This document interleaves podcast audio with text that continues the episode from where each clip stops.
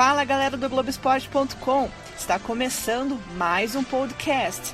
Hoje a gente vai debater sobre a dependência do meia Rafinha no Coritiba. Eu sou a Monique Silva e ao meu lado hoje, mais uma vez, Lucas Kotovics, editor do Globo Esporte. Tudo bem, Lucas? Tudo bem, beleza. Bom, o Coritiba venceu na última rodada, né, o Cianorte por 2 a 0 um gol de Rafinha, de falta, e o outro do Robson, com assistência de Rafinha. Por aí a gente já começa a falar do nosso assunto hoje, né, Lucas? Que é essa dependência do Rafinha. Existe ou não, na sua opinião? Eu não vejo uma dependência muito forte ainda, assim. É, até porque, eu, pelo que eu vi dos lances do jogo contra o Cianorte, é, eu não vi o jogo, vi apenas os lances, dei uma passada rápida pelo jogo. É, eu vi muitas jogadas construídas. O, o, a questão é que os gols saíram na bola parada, mas é, teve bola no travessão, inclusive acho que do Rafinha também. E eu, eu vi algumas jogadas construídas, até o Giovanni Augusto entrou e o Sassá chutou pro gol também numa jogada dele. Mas assim, é claro que pela experiência do Rafinha, talvez o jogo é natural que o jogo passe por ele durante muito, o jogo. Né? É, exatamente. Acho que é natural que os outros jogadores do time procurem mais ele ele esteja assumindo mais essa responsabilidade de ir para cima, é, até para criar talvez a confiança dos outros atletas em criarem jogadas também. Eu não vejo passar muito ainda pelo Rafinha, existe um pouco, é, vamos dizer assim, é, analisando um pouco agora os outros jogos, enfim, acho que existe um pouco. Até porque no jogo contra o Manaus, ele foi o que criou as melhores oportunidades, né? Talvez a única chance de que ele não chutou pro gol, né? Tentou cruzar. É, talvez, talvez. Ele tá com três gols, né, nessa temporada. Ele fez contra o União Beltrão, naquela goleada por 6 a 1 uhum. Aí fez é, dois gols nessa partida, na verdade. E daí agora esse jogo contra o Cianorte, que ele fez um também. Tá com três gols e uma assistência. É, eu acho que é, é, natural que passe por ele, mas até porque é um grande reforço, né? Ele não aposentar e, pô, o Rafinha tem uma qualidade que é inegável. Mas acho que o problema é a falta de opções para a criação e a falta de opção caso ele se lesione, como aconteceu já no ano passado. E aí você tem o El Sol, né, para entrar no lugar dele, que eu não vejo como um, uma boa opção para a criação no Curitiba hoje. É, não vejo o Rafinha tendo uma sombra, né? Então acho que é um, digamos, um problema, assim, porque hoje a criação é pelo Rafinha. É, aí a gente entra naquele velho debate que falta opções é, é, meio de meio campo, né? mas, enfim. É o interessante que você tocou no assunto ali dele. O que me surpreende nele esse ano, Lucas, não sei se você tem essa opinião, é esse fôlego dele, né? De, por exemplo, de um jogador que estava cogitando uma possível Isso. aposentadoria e ele começou muito bem. Muito né? bem. Né? Óbvio que estamos falando de um campeonato paranaense, que o nível de partidas é menor. Exatamente. Depois, quando começar o Brasileirão, aí é quarto e domingo, é outra pegada. Isso. Aí a gente vai ver um, talvez um outro Rafinha em campo, né? Um pouco mais dosando. Mas a minha opinião, eu tenho bem clara comigo que realmente o Curitiba depende muito sim do Rafinha. O jogo passa por ele, mas é. com a, o teu complemento.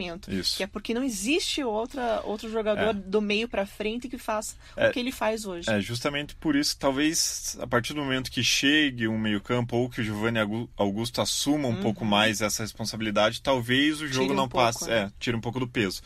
A preocupação é pela idade do Rafinha, né? E de uma possível lesão, e aí o jogo vai fluir como? Como que vai se criar as jogadas de ataque, né? Essa é, acho que é a pelo menos da minha parte, a preocupação que o Coritiba deve ter. O Eduardo Barroca, após o jogo contra o Cianorte, falou sobre essa dependência do Rafinha no Curitiba, disse que ele vai fazer falta na próxima rodada porque o Rafinha está suspenso. Uhum. Ele levou o terceiro cartão amarelo, fica de fora do jogo contra o Toledo. Então o Barroca admitiu que realmente vai ser uma, uma ausência muito sentida, mas ele valorizou o elenco. Ainda que, né, Lucas, não tenha tantas opções assim. É Natan ou Elisol? Natan ou Elisol. É, acho que como primeiro o Elisol, vejo sim, o uhum. Barroca. É, é, acho que o Barroca vai utilizar ele, não sei se já está confirmado, mas eu acho que é possível a tendência, que né? é, a tendência é que se use o L-Sol mesmo. E o Elisol, ano passado, fez, entrou algumas vezes bem, mas ainda não mostrou muito veio, futebol, né? né? É, ainda não acho que falta aquele último passe, aquela última conclusão, apesar dele se movimentar bem, mas ainda falta um pouco dele. Talvez seja a chance dele mostrar nesse jogo. Eu acho que também falta sequência, mas falta também sequência. é Robson de um lado, Rafinha do outro, onde que entra o Elisson, é, exatamente. né? Eu acho que é uma baita oportunidade para ele agora aproveitar nessa ausência do Rafinha, que é um jogador importante, que é o nosso assunto aqui do podcast.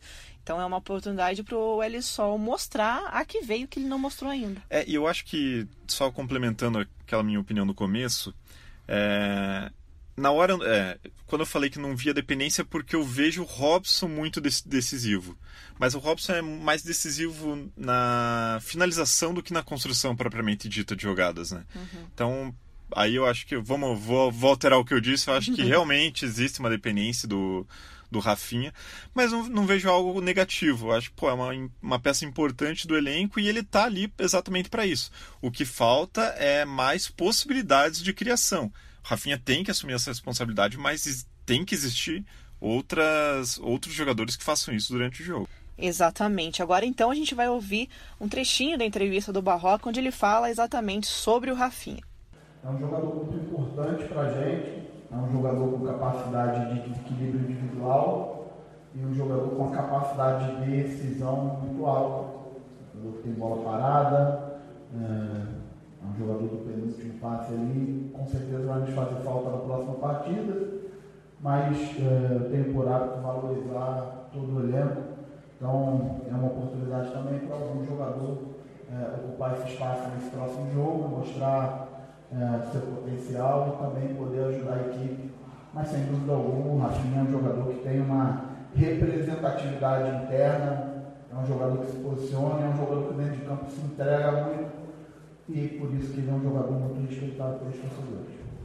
Bom, Lucas, outro assunto que eu quero trazer aqui é sobre as estreias do Coritiba nessa última partida. Uma você já começou a falar, uhum.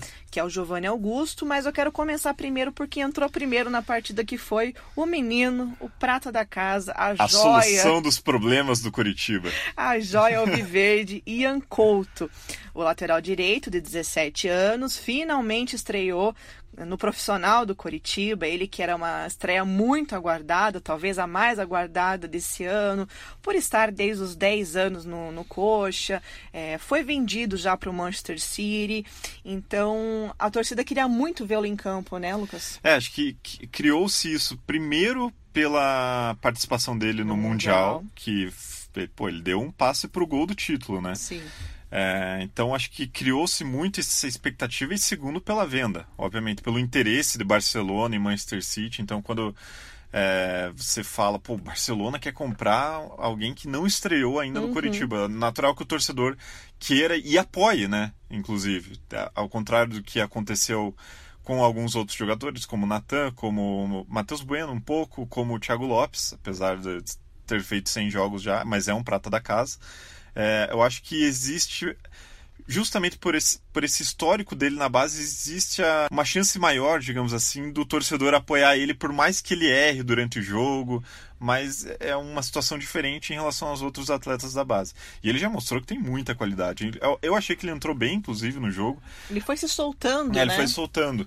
É, aos poucos ele começou a ir para cima, é, sofreu algumas faltas, é, tentou chute que não saiu bem, mas foi ganhando confiança aos poucos, é natural, né? O primeiro jogo dele como profissional, é, em uma equipe profissional, né? Então é natural, mas ele já tem uma bagagem muito forte, que é inclusive jogando pela seleção. Sim, foi exatamente isso que o Barroca disse após a partida, que ele está acostumado com um jogo grande, isso. a nível internacional, é, de seleção. Ele entrou ali aos 35 do primeiro tempo, no lugar do Patrick Vieira, que se machucou, ou seja, não era uma substituição programada, é. acabou acontecendo, mas ele foi muito bem, mostrou personalidade, que foi a palavra que o Barroca usou. Inclusive, a gente vai ouvir aí um pedacinho dessa entrevista. Ele entrou porque o Patrick é, sentiu, não era uma substituição programada, o Patrick é, assim como o Galdesani no intervalo pediu para sair, e ele entrou e foi muito bem. É um jogador com muita personalidade, um jogador de nível é, de seleção brasileira, de nível internacional, então é, ele sentiu muito pouco jogo mentalmente, porque está habituado a, a, jogos de bom nível. E é um jogador com uma qualidade individual também muito boa. É, experiência muito boa para ele ter essa vivência. A primeira vez que está jogando um jogo, ele estava numa expectativa nesse sentido. E foi bom porque ele jogou bem e a equipe também venceu. Outra estreia, né, Lucas, que você já adiantou aqui na nossa resenha, Giovanni Augusto, né, demorou para entrar em forma, chegou bem fora de forma no Coritiba, é, estava no Goiás, ele pertencia ao Corinthians, veio em definitivo para o Coritiba, com o contrato só até maio, ou seja, tem pouco tempo para mostrar serviço, mostrar. né? Ele não jogava desde agosto do ano passado, ele teve que aprimorar a condição física antes dessa estreia. Ele entrou no lugar do Thiago Lopes, jogou por 25 minutos, dos 23 aos 48 e já deu ali uns dois passes, um para o Sassá, né? Deixou na cara do gol, ou seja, em pouco tempo ele já mostrou alguma coisa, né? É, porque ele precisa fazer isso, né? Não importa se é paranaense, se é campeonato. É, no caso dele é campeonato paranaense, né? Essa competição que ele tem para mostrar que ele pode ainda ser o jogador decisivo que já foi. Sim. É, inclusive no Corinthians, no Goiás nem tanto, no, no Corinthians. Galo, né? É, no Galo principalmente, verdade.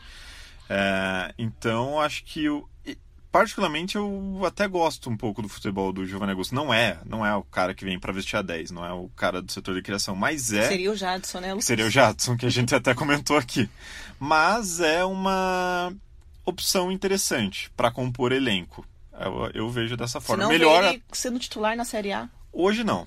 Nesse momento não. Ele ainda precisa, a gente precisa ver um pouco mais dele em campo, ter um pouco mais de minutos de jogo para a gente ver o que ele ainda é capaz de fazer. É, é, um jogo de campeonato paranaense contra um time que não figura nem na série D, né? Sim. Então vamos ver como ele vai sair contra equipes melhores colocadas, né? Contra o Operário, contra o Londrina, contra o Atlético, por mais que seja o Atlético Aspirantes, e contra o Paraná.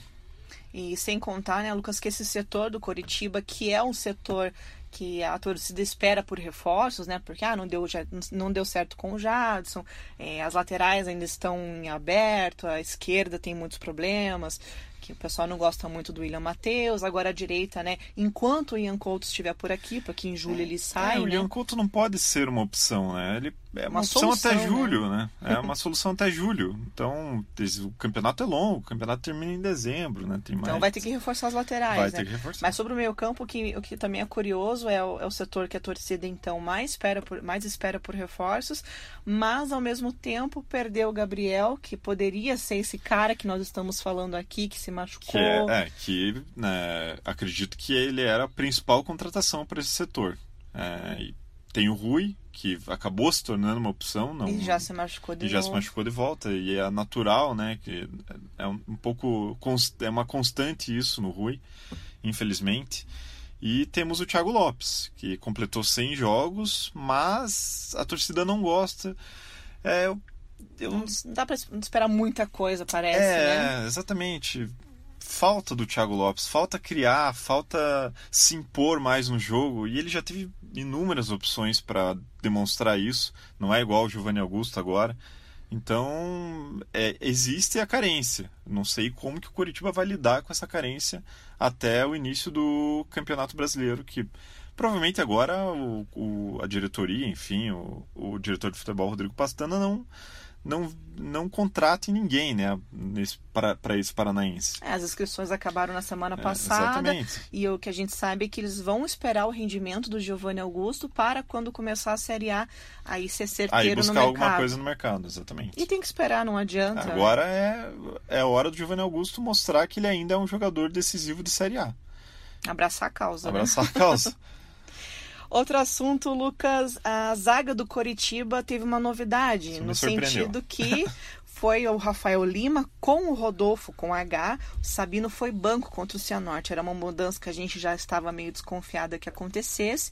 E realmente, né, o Coritiba estava tomando muitos gols. A gente conversou aqui no nosso podcast na, na resenha passada que só não tomou gol contra o Paraná Clube nem, e agora contra o Cianorte.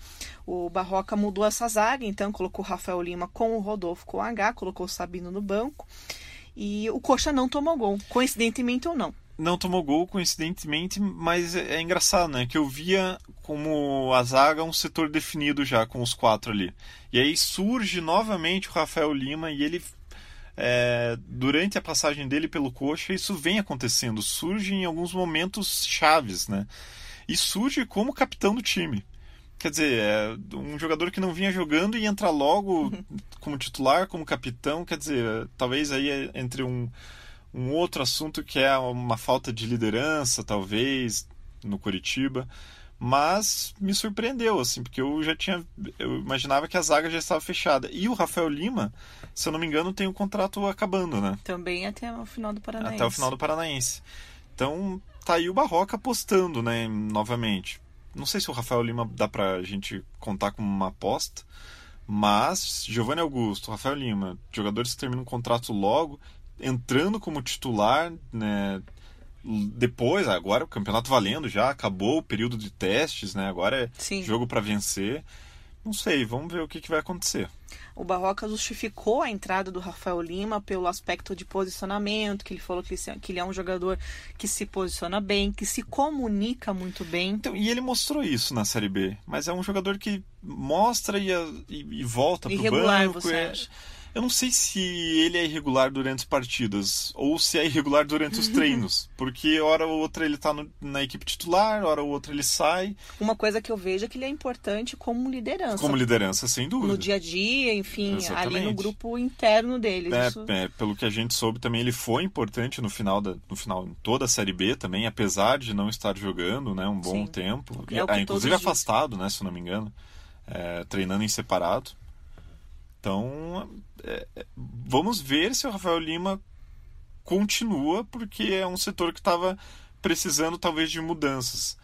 É, e vamos ver como é que fica a situação do Rodolfo sem H nessa história, né? Porque pois acaba, é, tem mais ele ainda, né? Porque ele acaba perdendo um pouco de espaço. E eu me surpreendi com o Sabino no banco, porque é um jogador que foi aí um dos pilares da, da equipe no ano passado, renovou o contrato, permaneceu, foi titularíssimo, né? Depois ah, ele mudou o companheiro de zaga que o Nathan Ribeiro entrou na reta final. Isso. Mas é sempre a Sabino e mais alguém, Exatamente. né? Exatamente. Sabino era o era o xerifão, né? Que teoricamente agora, ou na prática já podemos dizer, é o Rodolfo com H, né? Que virou o famoso xerifão da defesa. Talvez isso tenha colocado o Sabino um pouco de lado, né? Dessa essa relevância, né? Do Rodolfo como contratado, como xerifão da zaga. Né? E você manteria essa zaga, Rafael Lima e Rodolfo, na próxima partida? Deu certo. Então, se deu certo, eu manteria. Não levou gol? Não né? levou gol, acho que foi segura. É, não vi grandes lances assim do Cianorte para contestar é, essas duas, essa entrada do Rafael Lima e a permanência do Rodolfo, mas o Rodolfo, enfim, vai é a única peça certeira, né, que vai se manter com certeza nos próximos jogos. E assim, enquanto vem dando certo, enquanto há uma comunicação boa, enquanto a defesa vem fazendo o papel dela, eu não vejo por que mudar. E você, torcedor do Curitiba, mudaria essa zaga? Qual é a sua zaga titular? É Sabino e Rodolfo? É Rafael Lima e Sabino, é Rodolfo Filemão e o Rodolfo, enfim, as opções são várias aí, né? Você entra aí no Globoesporte.com, na página do Coritiba e vota na enquete qual é a sua zaga titular. E o Caetano só treinando. É. Vai ser difícil pro Caetano, mas. Vai ser mesmo. Quem sabe na lateral esquerda, é, né? Ele já. Ele ia entrar improvisado já na lateral, né? Então. Vamos ver. Bom, Coritiba que teve ali a saída do Patrick Vieira, que para a entrada do Ian Couto machucou o joelho, ele vai fazer exames complementares essa semana, talvez aí tenha uma nova lesão no Coritiba. Então a gente vai ficar na expectativa aí se esse DM vai ganhar o um novo integrante ou não. O Nathan Silva já tá cheio. É, né? o Nathan Silva saiu, né? Já está plenamente recuperado da fratura na mão, ficou inclusive no banco contra o, no jogo contra o Cianorte. E agora, enfim, vamos ver a situação do Patrick Vieira. O Coritiba, que é o líder do Campeonato Paranaense, 17 pontos, é a mesma pontuação do FC Cascavel, mas o Coritiba tem mais gols marcados.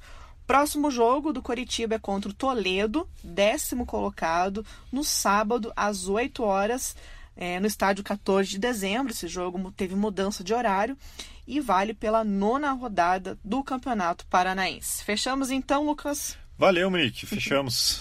A gente fica por aqui convida você, Coxa Branca, para nos ouvir na semana que vem aqui no podcast do Coritiba. E lembrando, claro, que você pode acompanhar sempre tudo do Coritiba no Globesport.com. Obrigada pela audiência e até a próxima. Valeu!